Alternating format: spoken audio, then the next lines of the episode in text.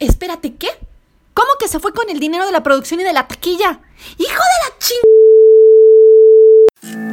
Porque la escena no solo es una invitada especial, es protagonista. Se tenía que decir y se hizo.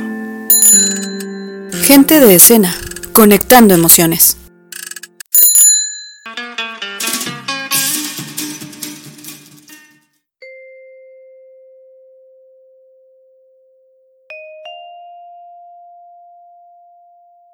¿Cómo están? Qué bueno sabernos acompañadas en una nueva emisión de Gente de Escena. Como pudieron escuchar, a nuestros personajes les siguen pasando calamidades y ahora se quedaron sin dirección y sin dinero. ¿Será que rompieron un espejo y les cayó la maldición por siete años? Ojalá que no. No lo sabemos. Pero lo que sí sabemos es que en Gente de Escena seguimos muy a gusto con su compañía y sus comentarios. No dejen de escribirnos y de manifestarse en nuestras redes sociales. En Instagram y Twitter como arroba gente de escena, Facebook diagonal gente de escena, anchor.fm diagonal gente de escena y no olviden visitar nuestro sitio web gentedescena.website.com y escribirnos a gentedescena.gmail.com. Les comparto que hoy tenemos un programa muy interesante y variadito. Contaremos con la presencia de Ginés Cruz en una entrevista del estreno de su más reciente montaje, Volver a Fuente Ovejuna. Eh, también contaremos con la presencia de Marina España, que es una gran videoasta que conocerán en breve. Eh, así como en nuestras secciones, Sonidos de la escena, Para enamorarte, Revelando la escena, entre mucha más diversión. También tendremos con nosotros a Jaciel Neri presentando Camping. También, por favor, no dejen de visitarnos y de tener información en su podcast de confianza. No lo pensemos más y comencemos. Así que diremos lo que siempre hemos estado diciendo en nuestras emisiones, que es, esta es tercera llamada. Tercera.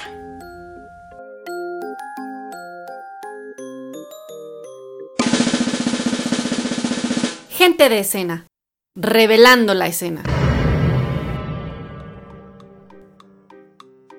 Género. Palabra polisémica puesta en boga. En general estamos hablando de un conjunto con características comunes que aportan identidad y pertenencia. Hoy se habla de las personas como género sociocultural, dejando atrás el referente exclusivo biológico, Sabemos que la diversidad humana atañe a la construcción de la identidad y por eso se reflexiona acerca de los roles de género, la violencia de género y todo lo relativo a él.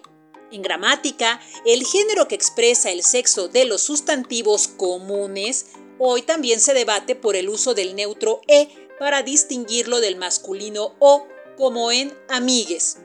Por extensión, sucede que la concepción genérica en las artes también se está cuestionando. Por ejemplo, la narraturgia es uno de los géneros dramáticos postmodernos, pero al momento de llevarlo a la escena se puede acentuar el tono fársico, así como en la vida cotidiana seguramente ha dicho la frase, ¡ay! Su tono melodramático o me lo dijo en tono cómico. Baste decir que los géneros dramáticos han permeado el imaginario colectivo y, aunque la creación literaria esté renovándose, hoy seguimos diciendo ¡qué tragedia! sin necesariamente saber que aludimos a un género dramático de la clásica Grecia. Sea de género chico, menor o bufo, hay un género para ti, por eso queremos enamorarte de gente de escena.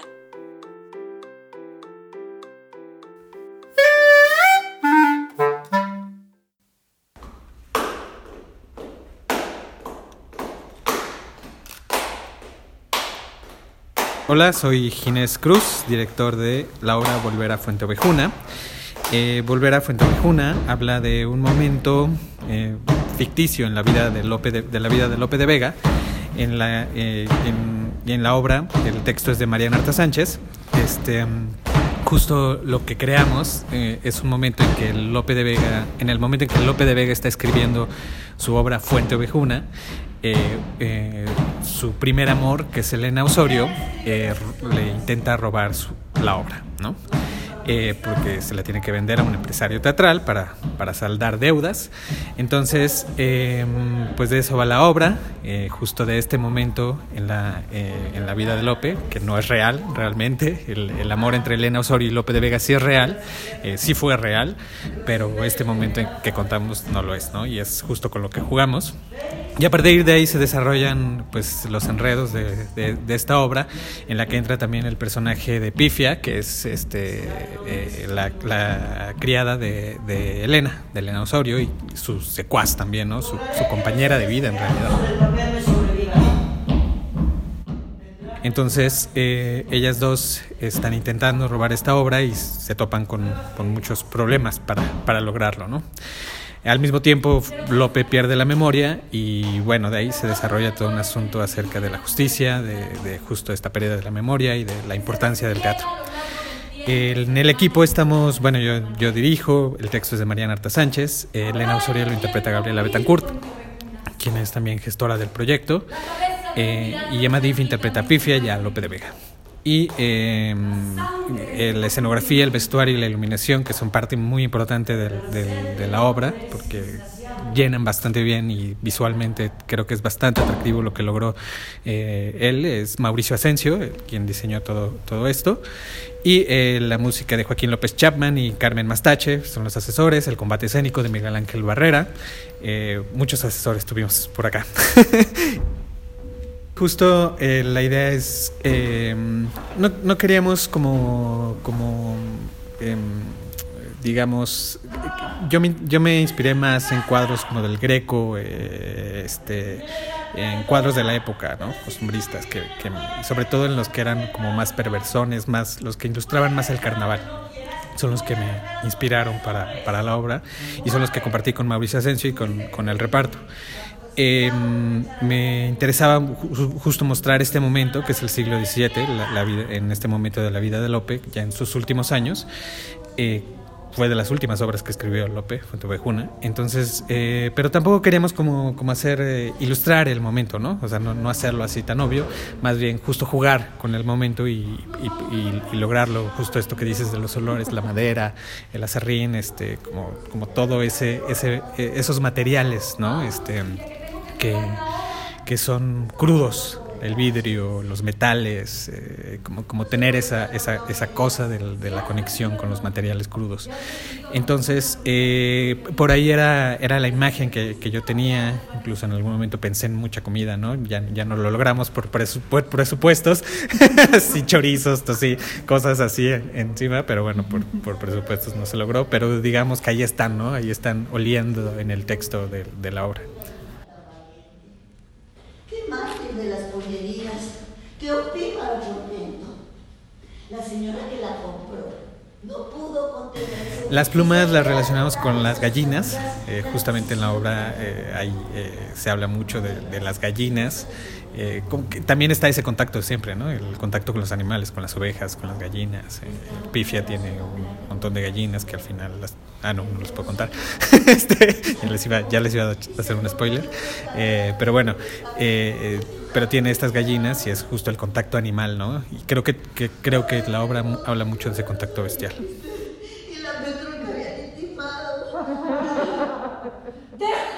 a, los seguidores de este comendador, ¿no? este, en la historia de Fuentovejuna, en la obra de Lope, eh, las ovejas, justamente se habla de este rebaño que sigue a un comendador ciegamente, sin, sin, sin interpelarlos, sin, sin, luchar contra el dictador, ¿no? Entonces, este, justamente es contra lo que se contra lo que lucha la obra, contra, contra esas ovejas que siguen al comendador sin, sin luchar contra él. En esta versión, este, más bien creo que algo muy importante en la obra de Lope de Vega, de la de Fuentevejuna, es que son las mujeres las que se levantan en armas, ¿no? Y que, y que eso es lo sui generis de, su obra, de la obra para el momento. Que, justamente son las mujeres las que se levantan y no los hombres, los hombres son cobardes, son las ovejas. El teatro es todo, como lo dice Lope, la realidad es nada. En realidad todo el tiempo creo que la mezcla entre el teatro y, y la realidad en, en, el texto es algo importante. Eh, justamente la idea es que la gente se sienta conectada en lo teatral, digamos, en, en, la vida, ¿no? O sea, que la realidad sea un poco teatral y, la teatral, y lo teatral sea un poco real.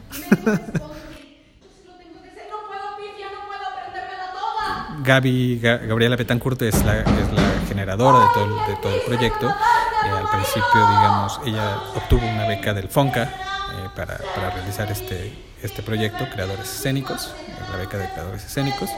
Y después eh, se gestionó la, el apoyo de, de Instituto Nacional de Bellas Artes y Literatura y eh, ese fue como el, mayor apoyo ahorita, pues que nos dio la temporada y, y, muchas otras cuestiones de, presupuesto, eh, junto con la compañía Cardomen Teatro. Eh, y, no solo eso, que también obtuvimos apoyo de mucha gente, la verdad, este, justo para conseguir eh, todas las, la, este, la escenografía, vestuario, etcétera. Hicimos una rifa, tal cual, hicimos una rifa y mucha gente nos apoyó y la verdad es que de ahí sí salió de ahí todo el, todo el presupuesto, entonces la verdad es que sí, digamos que la gente que le entró a esa rifa, eh, pues fue la que, la que nos ayudó a, a producir la obra.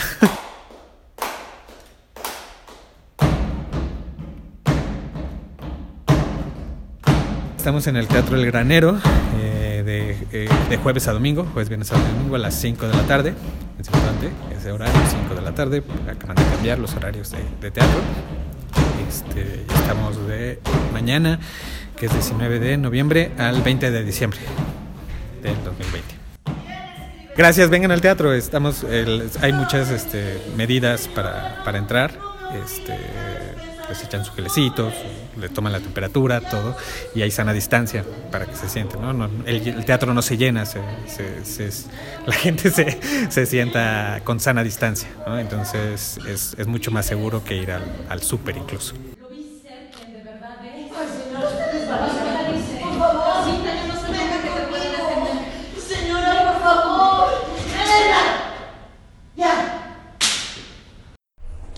Tenemos que empezar puntuales, así que ya va a comenzar la función y necesito que entre el público. Sí, sí, solamente déjeme preparar el elenco. Mm, Tienes solamente un minuto y abro sala, ¿ok? A ver, júntense. Ya va a entrar el público, todo lo que tenemos que hacer está hecho. Solamente nos queda divertirnos, disfrutar la función, así que relájense y recuerden que los voy a estar acompañando hasta el final. Junten sus manos, respiren profundo. ¿Están todos listos en el foro? Tramoya, va a entrar público, por favor, prevenidos. Voy a dar la primera llamada. Audio, por favor, ponga música de sala. Estamos todos prevenidos en el foro. Maestro, maestro, ya va a entrar el público, maestro. Voy a dar la primera llamada. Damas y caballeros, bienvenidos al programa Gente de Escena.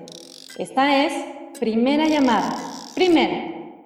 Tenemos mucha gente en taquilla. ¿Podemos esperar unos minutos más o los vamos dejando entrar durante la función? No, no, mejor que vayan pasando durante la función para empezar puntuales. Muy bien, vamos dando segunda llamada, sí, por favor.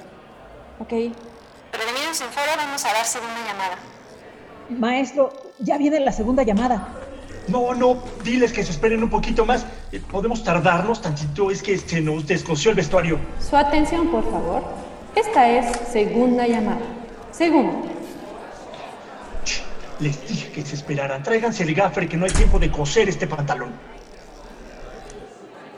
Queda un minuto, tenemos que empezar con la presentación ya. Ya está listo el podio. ¿Me pueden ir abriendo el micrófono de la maestra, por favor? Ahora le, lo abrimos, déjeme y le digo a los chicos primero allá abajo.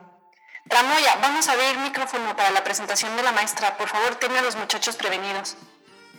Están arreglando un vestuario, maestra. ¿Qué? Pero si ya tenemos que arrancar, ya que lo dejen así. O que le pongan gaffer. Voy a abrir micrófono, ¿vale? Iluminación, por favor, viene Q1, audio, abrimos micrófono, bajamos luz de sala. Venga, venga, ya. Hay lo que hay. Uno, dos, tres. Mierda, mierda, mierda. Sí se escucha. Ah, ok. Sí. Muy buenas tardes a todos ustedes. Bienvenidos y bienvenidas a este día de estreno. Es un gran honor para mí presentarles este proyecto que hoy veremos nacer. Gente de escena. Esperamos que lo disfruten tanto como nosotros. Sin más preámbulo, esta es tercera llamada, tercera. Iniciamos. Muy bien, pues mucha mierda a todos, diviértanse mucho. Prevenidos para abrirte la tramoya. Prevenido, maestra.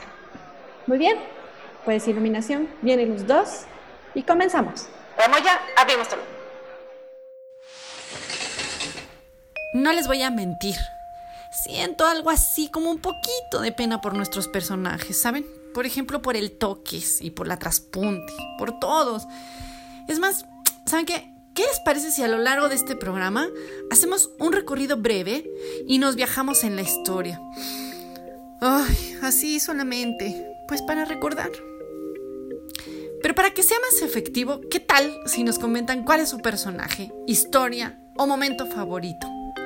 De esta forma podemos enterarnos de sus gustos, de sus quereres, de sus preferencias y podemos también invitar a esos personajes que de algún modo se sienten y conversen con todas las personas que como ustedes nos siguen cada 15 días ahí puntualititos.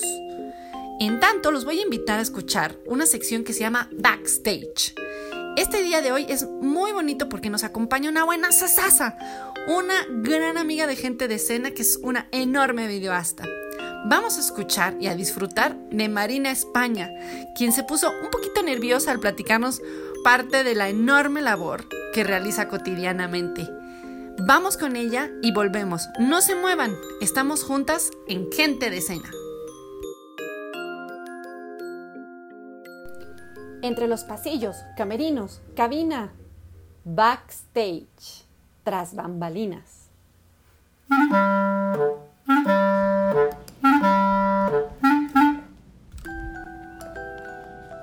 Hola, mi nombre es Marina España. Mi trabajo se desarrolla en torno a las artes visuales dentro de la escena y específicamente al video, multimedia, transmedia en teatro, danza y videodanza. Para contarles un poco sobre mí, podría empezar diciendo que desde que recuerdo he dibujado y que siempre me ha gustado hacerlo, igual que escribir y tomar fotos. Aunque eso no quiere decir que sea buena o no, pero es una constante en mi vida. Me apasiona la construcción de imágenes, su resignificación y reapropiación, su manipulación y los diferentes usos y posibilidades, aunque ahora no solo concibo esos elementos como impresiones bidimensionales ni estáticas, sino de muchas otras formas que van más allá de una abstracción del lenguaje visual, pues también hay imágenes sensoriales, auditivas, olfativas, mentales, y todas ellas nos ayudan a percibir el mundo y apreciar lo cotidiano. Hace 15 años aproximadamente hacía video documental dentro de una asociación civil que elaboraba material didáctico y educativo enfocado al sector rural. Después de hacer video documental y un poco de video experimental, sentí la necesidad de buscar otras herramientas y me encontré con la manipulación de video en tiempo real, o Beijing. Puedo decir que ahí encontré un lenguaje, una estética y una narrativa muy particular que rompía con la estructura convencional y que me invitó a desarrollar una experiencia y una experimentación un tanto performática, que además tiene un toque un tanto efímero, en gran parte por su aparente improvisación. Trabajé también un tiempo dentro de una casa productora donde hacíamos videos corporativos a destajo, pero fue una experiencia que finalmente me sirvió mucho para aprender otras herramientas de producción y postproducción.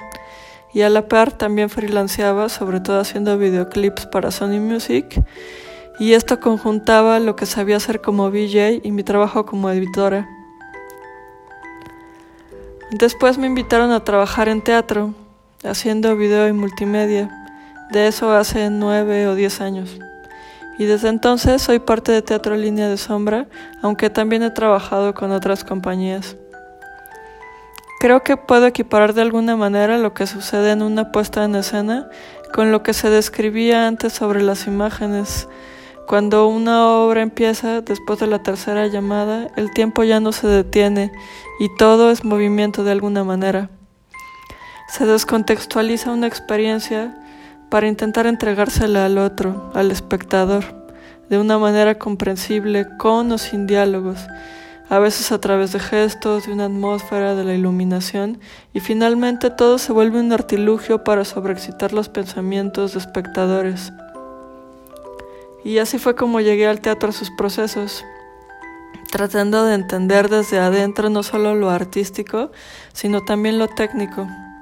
Es decir, que sí, soy artista multimedia de la escena, hago el contenido del video que a veces funciona como un elemento escenográfico o en conjunto con un dispositivo, así como la proyección o el mapping o la transmisión, pero también monto las pantallas, los proyectores, hago los cálculos de los tiros, de los lentes y pienso cómo será la experiencia.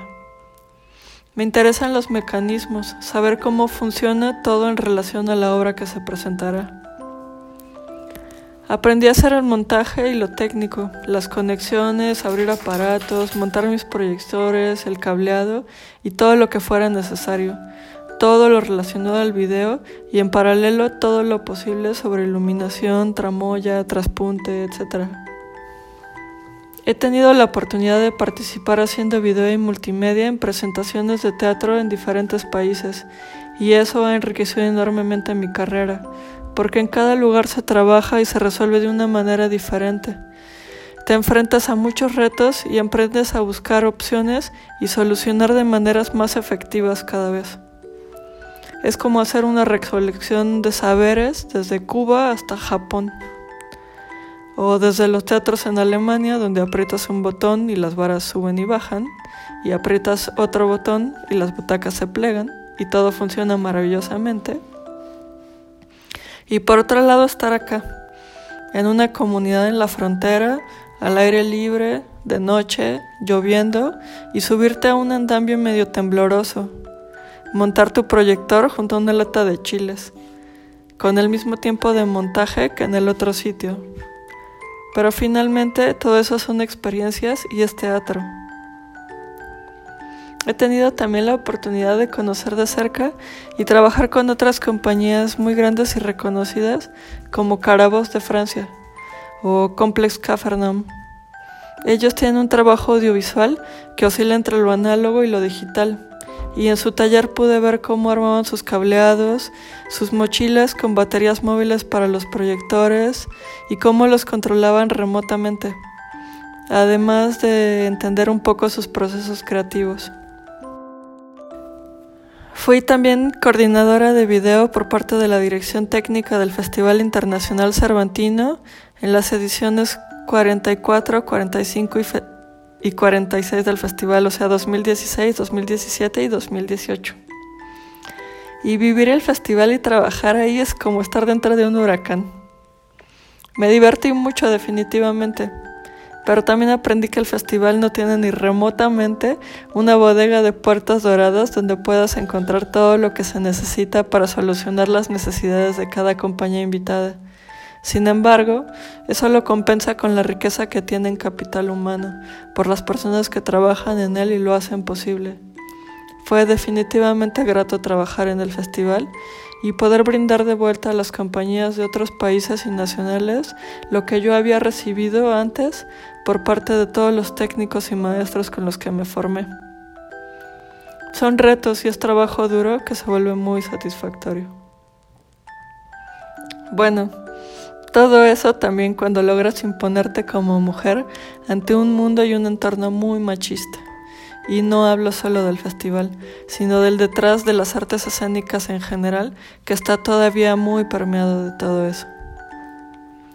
Ahora soy parte del equipo de operaciones escénicas del Centro de Cultura Digital. Sigo trabajando en torno al video, la imagen, el live cinema, el documental, la videodanza y lo transmedia. Les mando un abrazo y nos vemos pronto.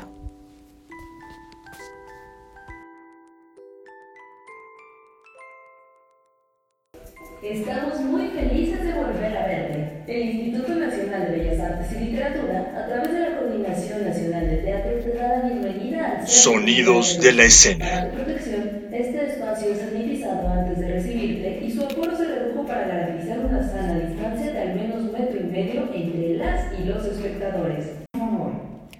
Ensayo general, volver a Fuente Ovejuna.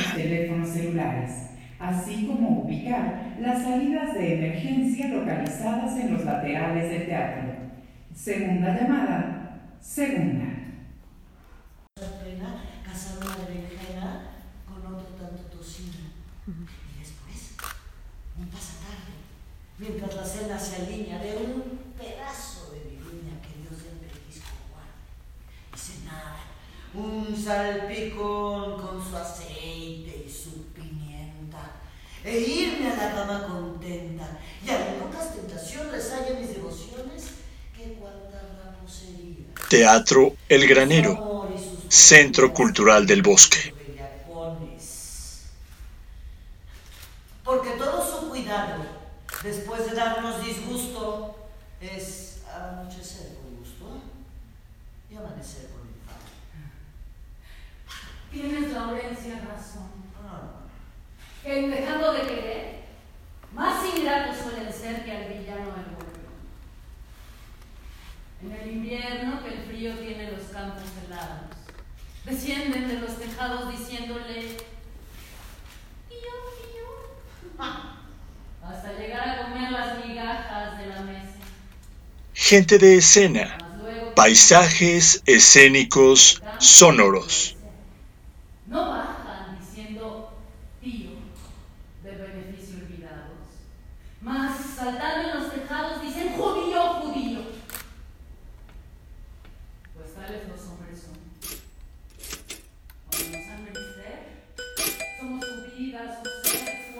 Gente de escena también está en redes sociales. Arroba gente de escena en Instagram y Twitter. Gente de escena en Facebook. Síguenos. Regresamos. ¿Por qué acabaron la función? ¿Qué, qué está pasando? Se nos metió el compositor, ¿no lo estás viendo? Se está quejando que porque no le pagamos la música, se nos subió al escenario y todo. ¿Por qué cerraron el telón? No ha acabado la obra. No lo sé, maestro. Se oían voces afuera. Alguien estaba gritando. A ver, pásame la diadema. Sí, maestro. A ver allá arriba y allá afuera. ¿Qué está pasando? Llegó el compositor, se está quejando que no le pagaron la música y nos paró la función. El compositor está aquí. Pero, ¿en ¿dónde está? En el escenario está queriendo abrir el telón, el público está ya bien furioso. no, eh, saquen al público de la sala. Yo me tengo que ir. ¿Qué hacemos? Necesito solucionar esto ya. Yo no me voy de aquí hasta que me paguen.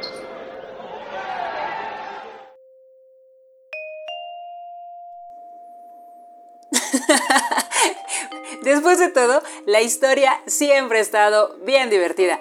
Y es porque el principio de la comedia es eso, precisamente reírnos de lo que les ocurre a otros, claro. Así, cuando somos nosotras las que sufrimos en carne propia un hecho bochornoso, ridículo o, o que nos avergüenza, pues no nos sentimos con tantos ánimos de reírnos. Bueno, depende de la situación también. Ah, sí, es que está bueno reírse de una misma, hacer gala de la autocrítica y también, ¿por qué no? De un poco de sorna y una enorme concha para que nada nos afecte. Bueno, eh, ¿cuál es el momento más bochornoso, ridículo, vergonzoso o- o hilarante que han vivido o padecido?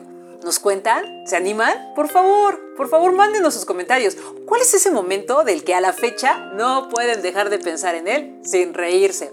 Cuéntenos, en Gente de Escena les escuchamos, les leemos y es más, junto a ustedes iniciamos la conversación.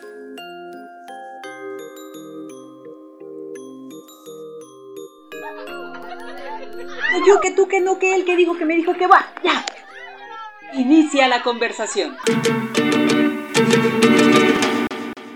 ¿Qué tal? ¿Cómo están? Es un gusto estar con ustedes nuevamente en Gente de Escena. El día de hoy, pues, con un tema muy interesante, con una invitada y un invitado también eh, sumamente importantes, en un evento que, pues, bueno, resulta de singular y de particular importancia para nuestro país, para el mundo de la creación, en estos momentos en donde estamos viviendo, pues, una contingencia que se alarga cada vez más. Yo soy Alejandro Hernández y de verdad que es un gusto poderles acompañar en esta parte y les invito a que continúen con nosotros y que nos hagan llegar todas sus dudas y todas sus eh, eh, eh, inquietudes a las redes sociales que van a estar apareciendo a lo largo de la transmisión de este programa. El día de hoy estoy con dos personas eh, muy importantes Eh, una de ellas, eh, a quien acabo de conocer, ¿no? Eh, una historiadora que trabaja muy de cerca con el arte, que también tiene un paso por la danza. Ella es Lisette Campos. Lisette, buena noche. Hola, ¿qué tal Alejandro? Buenas noches. Muchas gracias por la invitación. Gracias a ti por aceptar. Y un colega, compañero que, pues bueno, me parece que es la primera vez desde la virtualidad, ¿no? Porque también anteriormente, hace algunos años, en otro programa del cual no vamos a mencionar su nombre acá, pues nos conocimos, él estaba en Alemania ganando algunos premios, ahí nomás, ¿no? Como no queriendo la cosa, él es eh, bailarín, ¿no? Él estudió eh, tanto en Alemania como en México y desde hace mucho tiempo se ha dedicado a habitar y a transitar por otros espacios de la gestión, de la creación y del diálogo entre las disciplinas. Él es Jaciel Neri. Jaciel, qué gusto tenerte por acá. Hombre, un gusto para mí y siempre estar ahí conectados con, los colegas y con las diferentes comunidades em, eh, que siguen siempre el quehacer corporal dancístico. Eso, eso sobre todo. Gracias a ustedes dos, de verdad, ¿no? Es un enorme gusto en, esta ocasión, pues poder platicar. Eh, yo quisiera, pues, irme, irme como, como de poco a poco, que me platicaran un poco primero. Eh, ¿Qué es Moving Borders y cómo de ahí se viene esta cuestión del camping, pero antes el IN? Si son tan amables, ¿no? Eh, de, de, comentar con gente de escena ¿qué hay? ¿Qué hay con estos antecedentes, eh, digamos, previo a, platicar del camping de este año? Listo. Bueno, pues un rápido eh, currículum este, a manera flash. Em, Moving, eh, Moving Borders nació originalmente en un proyecto de estudiantes en Alemania, justo cuando estaba por graduarme. Entonces, eh, nos juntamos 12 estudiantes de diferentes disciplinas, entre ellos músicos, cantantes de ópera, eh, músicos de, eh, que hacían música electrónica, este, bailarines, coreógrafos de diferentes partes de Argentina, de España, de Japón, de Alemania, de Venezuela. Éramos 15, digo, perdón, 12 loquillos jóvenes que queríamos hacer un proyecto. Y entonces en una de esas sesiones, el proyecto consistía en que eh, viniéramos a México a hacer una visita eh, de intercambio. No logramos juntar los recursos económicos para financiar el proyecto. Sin embargo, en una de las sesiones, pues hablábamos del tema de qué era eh, pues realmente la intención y la intención era mover las fronteras, ¿no? Mover las fronteras de la disciplina, de las culturas, de nuestra humanidad. entonces, Lejito, un colega mimo, ahora director de escena, él dijo, pues Moving Borders, ¿no? Eh, moviendo las fronteras. Y entonces ahí salió todo el nombre y desde aquel entonces, en 2010, 2006, eh, empezamos a trabajar y después, al no lograr eh, los suficientes fondos para hacer el proyecto, les pedí su autorización para tomar el nombre y quedarnos. Y bueno, ahora ya somos una, una empresa cultural legalmente constituida desde hace ya algunos años, desde 2007 eh, y bueno, ahí empezó todo ese viaje, ¿no? Entonces, eh, en el 2007, 2008 regresé a México y empecé justamente con esa idea de mover las fronteras, em, hacer diferentes proyectos, ¿no? En ese transcurrir de los años, pues eh, he ido como entendiendo el valor de la coreografía, ¿no? Yo no me considero gestor ni productor, si, si soy un coreógrafo, pero en, un ámbito mucho más expandido, ¿no? E incluso el camping mismo, y muchos de mis proyectos para mí son sucesos coreográficos, no son eventos ni festivales, ¿no? Desde lo personal siempre los veo como ese gran suceso, gran suceso coreográfico donde uno coreografía la intención, el deseo, el imaginario, em, como la, la necesidad de, satisfacer lo personal, pero también con una mirada colectiva, ¿no? Me interesa mucho la práctica de la generosidad, me interesa la práctica del otro, ¿no? De entender al otro para entendernos a uno, a, uno mismo. Eso es eh, Moving, ¿no? Moving detonó varios proyectos. No sé, Liz, ¿tú quieres complementar algo respecto a Moving eh, Camping? Sí, gracias, Jaciel. Pues eh, en realidad ha sido un, viaje ahorita que, que, escucho a Jaciel y cada vez que, que relata esta forma en cómo se fue creando Moving Borders, a mí me hace de nuevo reforzar las razones por las cuales eh, me he sumado a la colaboración, ¿no? Varios aspectos de los que Casiel mencionaba, entre pensar en nuevos formatos también de cómo vamos construyendo nuevos procesos.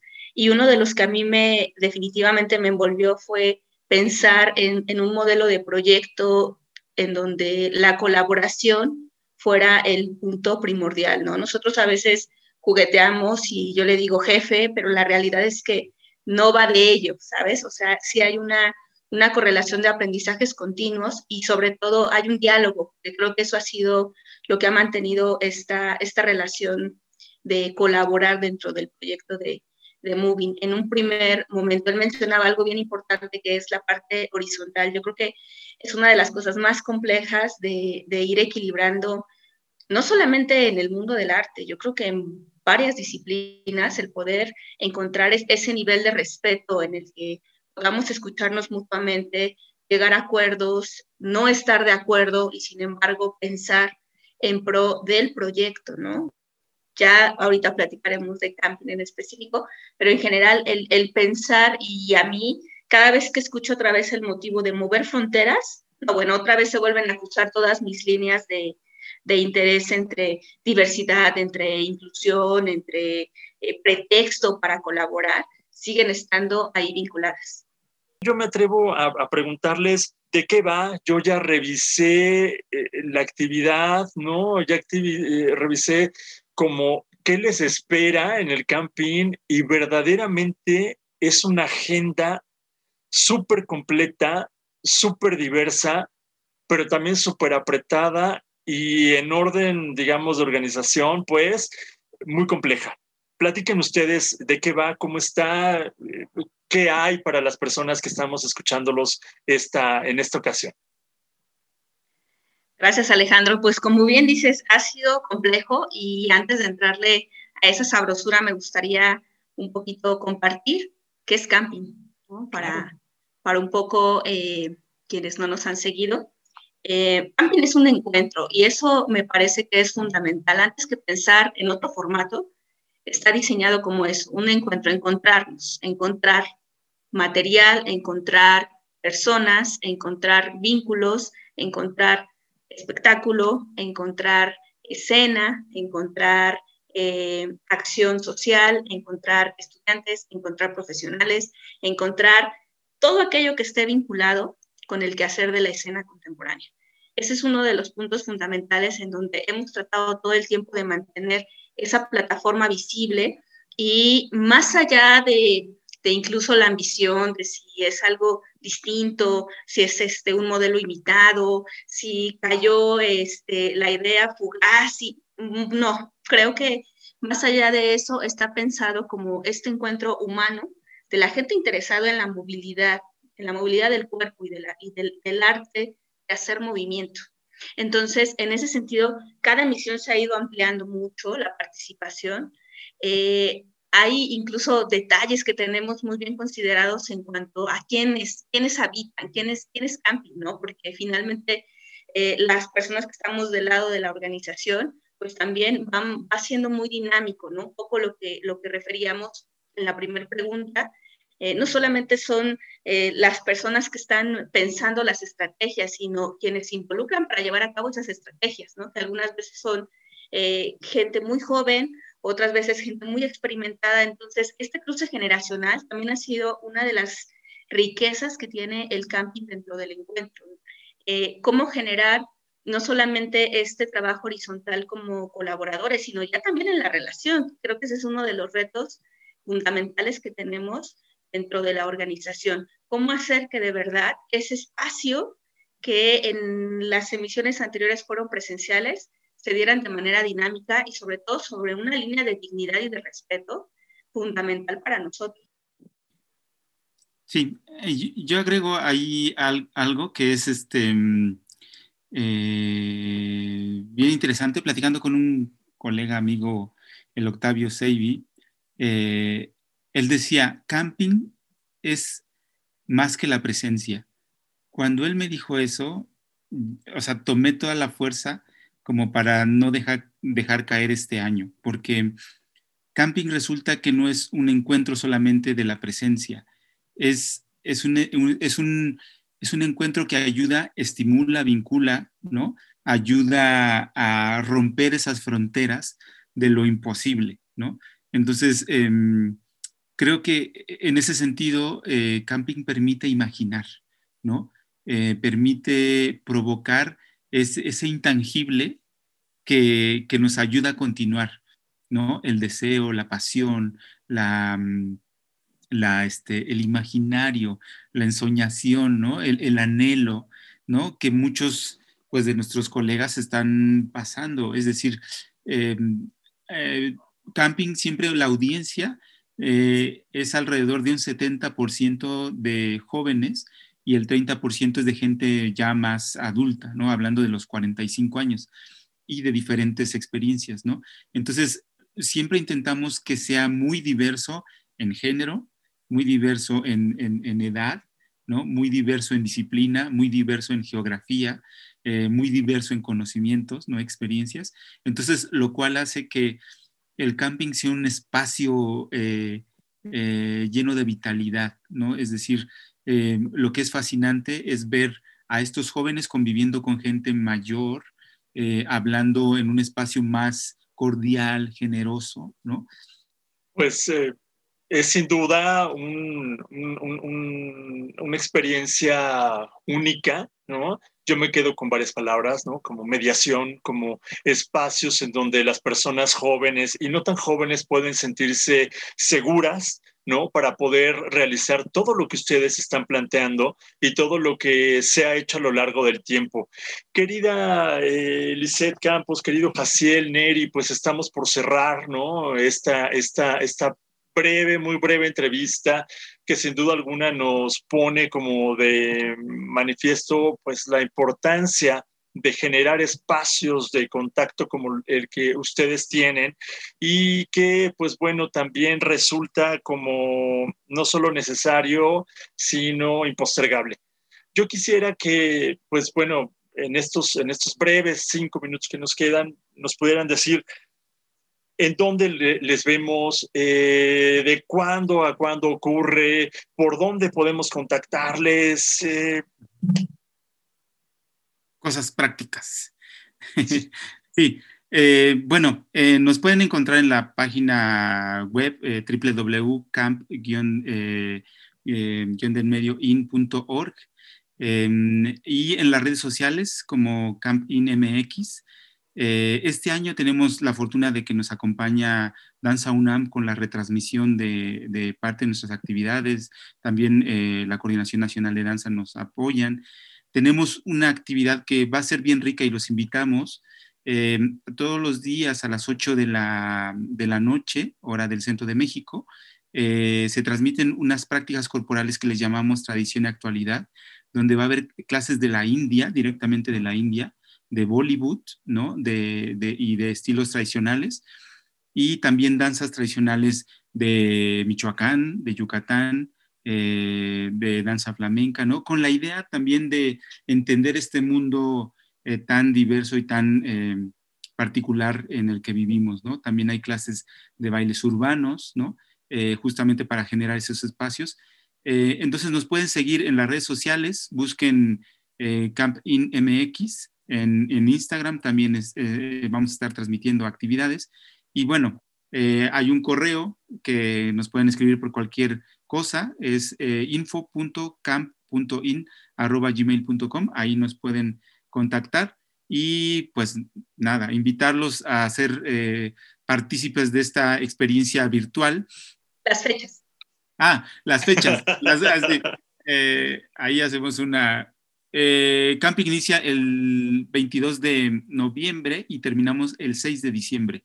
Sin embargo, tener actividades estela, que, es hacer actividades de socialización para seguir de alguna manera reflexionando, dialogando, compartiendo eh, muchas de, las actividades que se realizaron durante dos semanas. ¿no? Y bueno, aprovechamos para agradecerles a todos, a todos eh, por, por, su, por su compañía.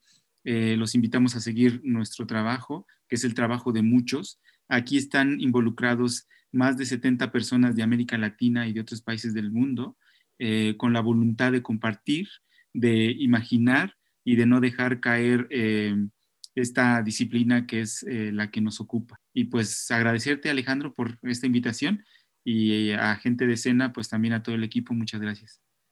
Pues ahí está la invitación. Los, las personas eh, interesadas tienen los contactos. Recuerden, tres veces w.movingborders.mx, también eh, veces w.camping.org y em, el, el, Twitter de Jaciel Neri, arroba Jaciel Neri. Ahí van a estar siempre, como toda la información. Yo quiero despedir esta, esta entrevista, en la cual les agradezco muchísimo, ¿no? En nombre de, pues, de la gente que hacemos, eh, gente de escena, y sin duda alguna no será como la última vez que nos escuchamos, que estamos aquí presentes. Eh, sin duda habrá oportunidad de platicar largo y tendido con Jaciel Neri, con Lizeth Campos, a quien les agradezco de verdad enormemente el tiempo que han tomado para contarnos de esta realidad que es Camping 2020. Yo soy Alejandro Hernández, soy gente de escena, les agradezco mucho, nos escuchamos en la próxima. Gracias, Jaciel, gracias, Lisette. Gracias, Alejandro. Gracias, gracias. Descubre un nuevo episodio cada 15 días.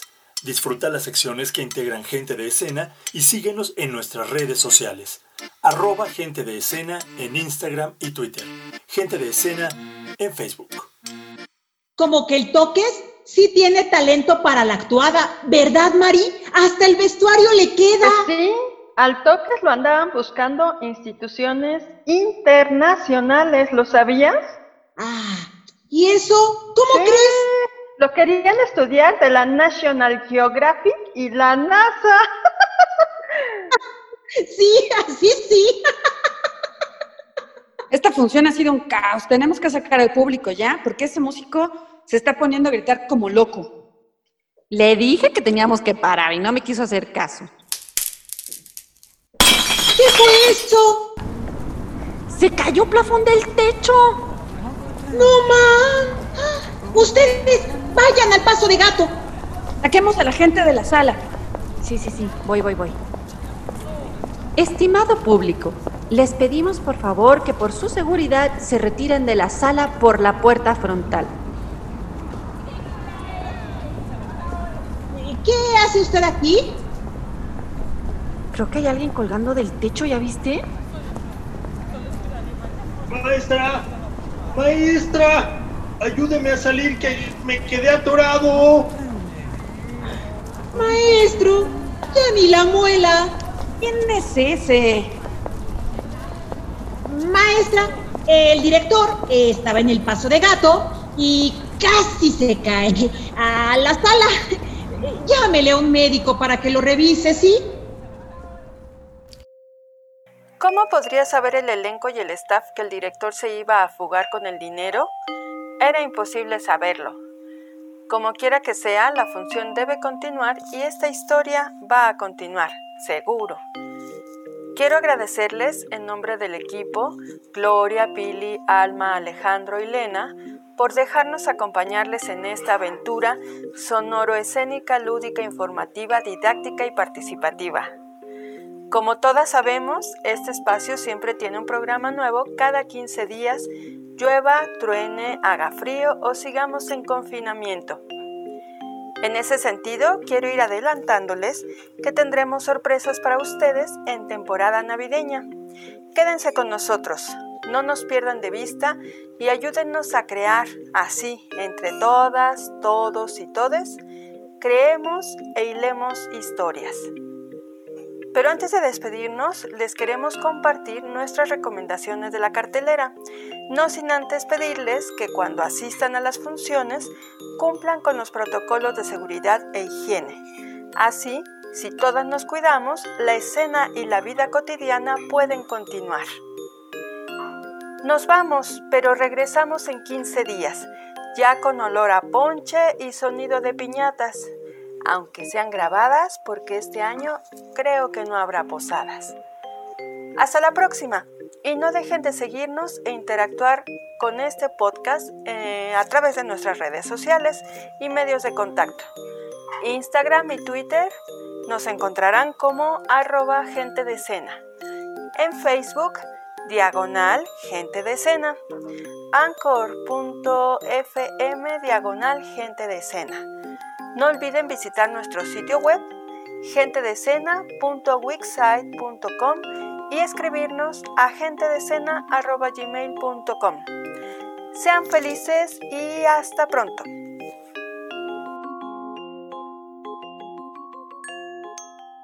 Gente de Escena recomienda Novena Sinfonía, Danza Contemporánea. En un lugar custodiado por cuatro verdugos, se mantiene en cautiverio a un grupo de personas hasta que una de las víctimas detona un cambio inesperado. El misterio de la esperanza viva emana de estos lugares vulnerables, en los cuales se aprecian los coros corporales que se unen en un latir constante que traspasa muros y prohibiciones. Coreografía y dirección, Raúl Tames. Sábado 28 y domingo 29 de noviembre, 19 y 18 horas.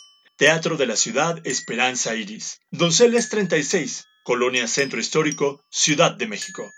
Boletos en Ticketmaster y taquilla del teatro. teatros.cultura.cdmx.gov.mx.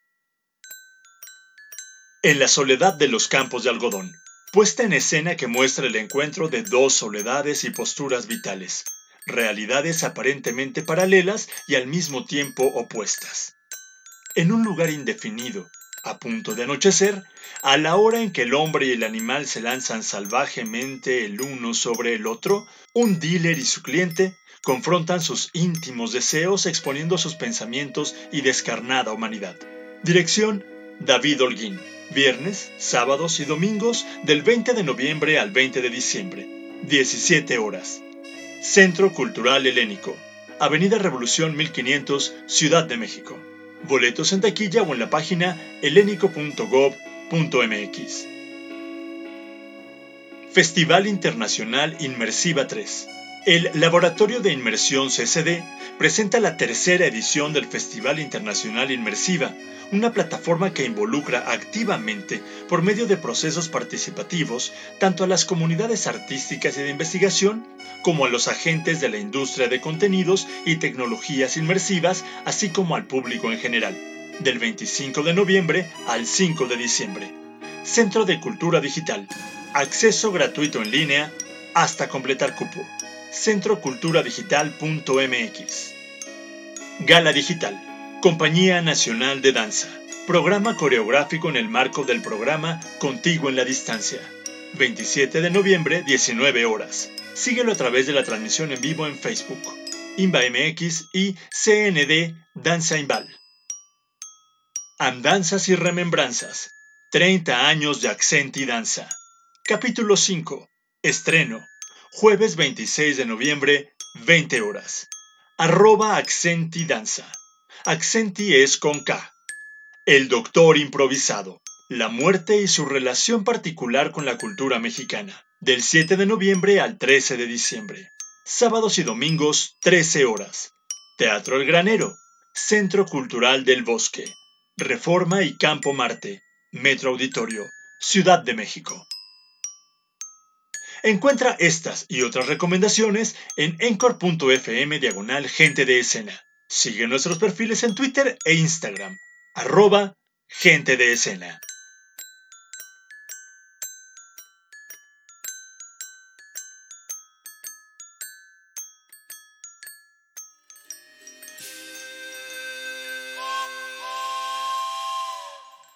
Música original, Julio Ordóñez Orellana. Música de juguete. Identidad visual, Serie B, Diseño y Comunicación. México 2020.